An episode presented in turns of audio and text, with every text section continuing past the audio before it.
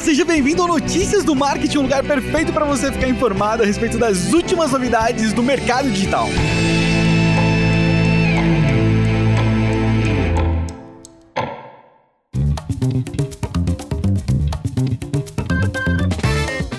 E vamos lá para mais um Notícias do Marketing nesse dia 18 de novembro de 2020, quarta-feira. E ontem no encerramento do programa eu fiz um japazinho, né, da Black Friday da agência de bolsa e eu acabei dando o endereço errado para vocês. Eu falei blackfriday.agenciadebolso.com, mas não, é o contrário. É agenciadebolso.com barra Black Friday, ok? Então acessa lá a página, lá você vai conseguir ver todos os nossos produtos e aí você consegue escolher qual dos nossos produtos você quer ter um desconto extra na Black Friday, né? Um desconto que vai além do desconto que a gente vai praticar na Black Friday. Tá bem bacana e aí você já me ajuda a pagar os boletos também, que 2020 não tá fácil para ninguém, né? Mas é isso aí, já vai super rápido, só para não passar em branco, eu corrigi o erro de ontem. Agora sim, sem mais delongas, manda daí a primeira notícia, Estevão. E chegando com duas novidades do Instagram, Vini. Meu, o Instagram tá demais. Eles não param, né?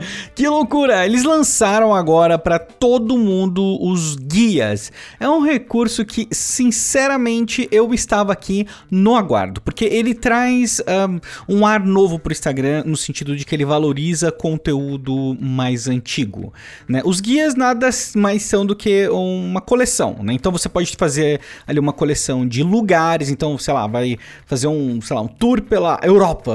Você pode colocar os lugares mais legais ali e compartilhar isso que fica numa aba ali dentro do seu perfil também. Tem os posts, tem o GTV, tem ali agora também os guias. Então, pode ser de lugares, pode ser de produtos, não só produtos seus, tá? Não só de lugares que estão no seu perfil de alguma forma, né? Mas de qualquer perfil, de qualquer lugar. Então você, sei lá, pode fazer uma listinha de Black Friday. Aliás, eles estão lançando isso bem próximo da Black Friday, com certeza vão rolar algumas listinhas nesse sentido, pode ter certeza disso. Né?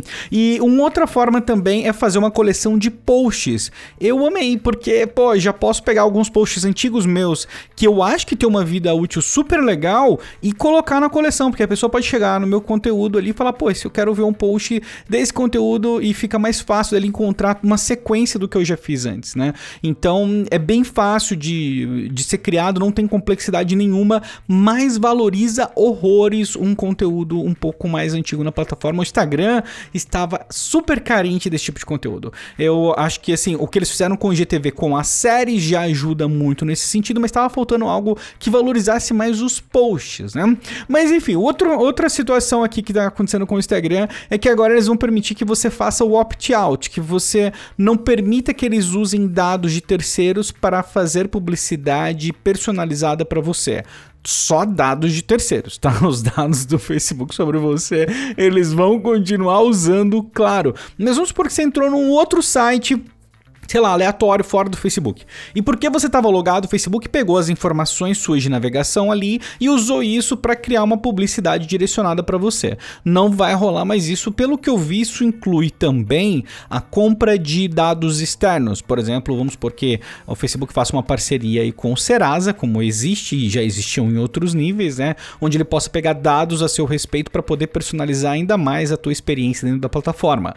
Nesse caso, se você fizer o opt-out, ele não vai permitir que isso aconteça. Então, uma boa prática, acho bem interessante, é legal o teu recurso. Acho que poucas pessoas vão se dar o trabalho de ali nas configurações de privacidade fazer isso, mas é legal saber que existe, é um recurso totalmente válido e interessante. Notícias do Marketing, seu programa diário com as últimas notícias do mundo do marketing digital. Nossas imitações. Ó, e eu vou ter que falar de Pix de novo aqui, né? A gente já tá algumas semanas falando do Pix, mas eu vou ter que comentar aqui de novo, porque ontem, né, foi o primeiro dia onde o Pix estava rodando lá disponível para todo mundo e tal, bonitão. A gente chegou a comentar aqui com vocês. Na verdade, a gente comentou ontem que anteontem tinha sido o primeiro dia de Pix, né? Enfim, vocês entenderam. E no primeiro dia, no dia de lançamento, o Pix movimentou 770 137 milhões de reais. Foram mais de um milhão de transações em 24 horas, muita coisa. E em geral as coisas saíram muito bem, né? Foi, foi melhor do que o esperado. Tiveram um problema ou outro, né? Segundo a direção do Banco Central, 7% das transações não foram efetuadas e que isso é um número muito baixo pelo que eles estavam esperando, né? Primeiro dia, muita gente utilizando, tudo sendo testado ali,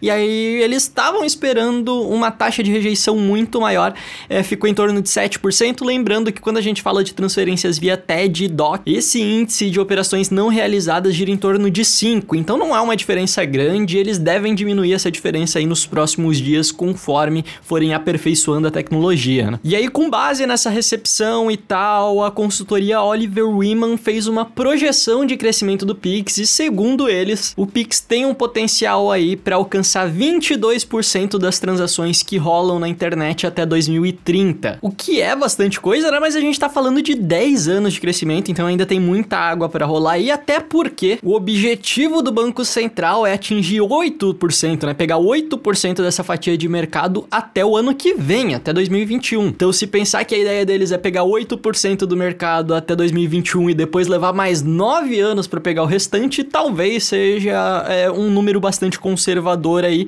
Agora, é, o negócio é saber quem é que tá dando o número mais próximo da realidade aí, né? De qualquer maneira, eu acho que o Pix veio para ficar e a pergunta que eu te faço é: já fez o teu Pix aí?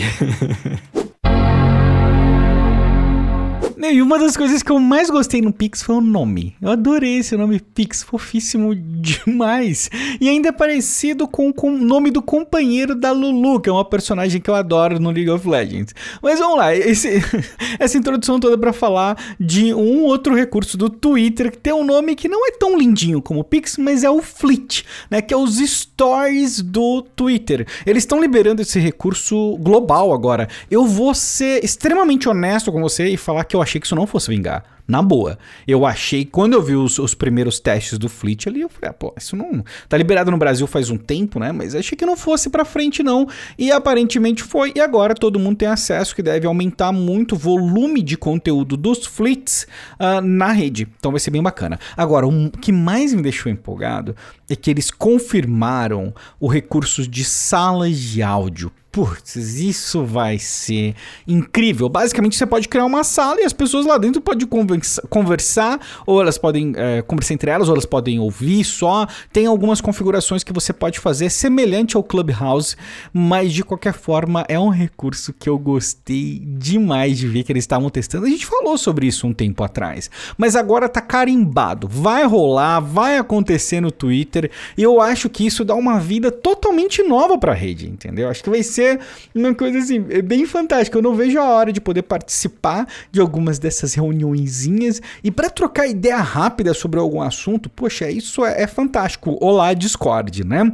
Mas o lance do Discord é que você é uma rede que é diferente, né? São coisas diferentes. As funções são diferentes. Você já tá ali no Twitter e poder participar rapidamente de uma chamada através de uma sala que você descobriu, eu acho que é uma experiência bem, bem diferente mesmo do Discord de outras redes semelhantes, né? Mas vamos ver, vamos esperar aí. E a minha esperança é que isso passe de um teste, né? Que não seja simplesmente um teste feito com um grupo pequeno de usuários, que é o que está rolando agora, e seja realmente implementado. Eu tô, tô super ansioso para verificar. Um questionamento interessante do TechCrunch a respeito disso é a respeito da moderação. Como que você faz para moderar e prevenir questões relacionadas a abuso e outras coisas dentro de um ambiente de áudio, né? É um desafio, é uma nova camada de desafio e o Twitter tem desafio suficiente já para lidar, né? Então essa habilidade do Twitter de resolver esse problema especificamente também está sendo questionada, né? Mas de qualquer forma vamos acompanhar e se chegar para você, você me dá um toque, eu quero saber para bater um papo ao vivo com você beleza? Notícia do marketing, ma marketing é, digital. E uma notícia super rápida aqui, porque a galera do WA Beta Info, uma baita fonte aqui pra gente, né? Vocês vivem escutando notícias deles por aqui. Eles descobriram ali, fuçando nos códigos do WhatsApp, que em breve o WhatsApp deve substituir a ferramenta de arquivar mensagens por uma nova ferramenta chamada Read Later, ou Ler Depois, né? Em tradução livre, que não apenas vai guardar as mensagens como também vai desligar as notificações delas. Então, basicamente, você vai ter todas as suas conversas ali, né, na, na telinha inicial do WhatsApp, como você já tem. Você vai poder arrastar essas mensagens pro lado, assim como você fazia para arquivar também, mas você vai clicar em ler depois. E aí essa mensagem automaticamente vai para uma pastinha e tem as notificações desligadas. Então você não vai mais ser incomodado por aquele grupo ou por aquela pessoa até você tirar ela de dentro dessa pastinha do ler depois, né? Uma atualização super simplesinha que a princípio também não tem data para ver a luz do dia. Pode ser que chegue, pode ser que não chegue. Eu gostei e se eu souber de alguma coisa, como sempre eu aviso vocês por aqui. Thank you. E é isso, finalizamos mais um episódio aqui no Notícias do Marketing. Valeu pela sua presença, muito obrigado. E vou reforçar com a dica do Vini, hein? Vai lá, agenciadebolso.com barra Black Friday e escolhe o seu curso para você ganhar um descontinho especial. E se você gostou do tópico, só vai. Eu tô garantindo a qualidade, sério mesmo. Todo o conteúdo, todos os cursos da agência de bolso são muito, muito bons. O cuidado do Vini no desenvolvimento desses treinamentos é, é assim, é surreal. Eu acompanho isso meio de perto e vou te falar, difícil você achar alguma qualidade tão bacana assim no mercado hoje. Então vai lá que eu tô garantindo para você que vai ser sucesso também, beleza? A gente se vê amanhã pela manhã. Um grande abraço.